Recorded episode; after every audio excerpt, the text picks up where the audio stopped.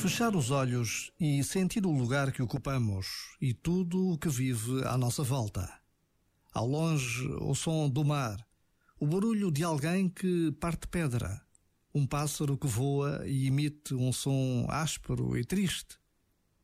Dentro de mim há um burburinho que me habita e não me deixa sossegado.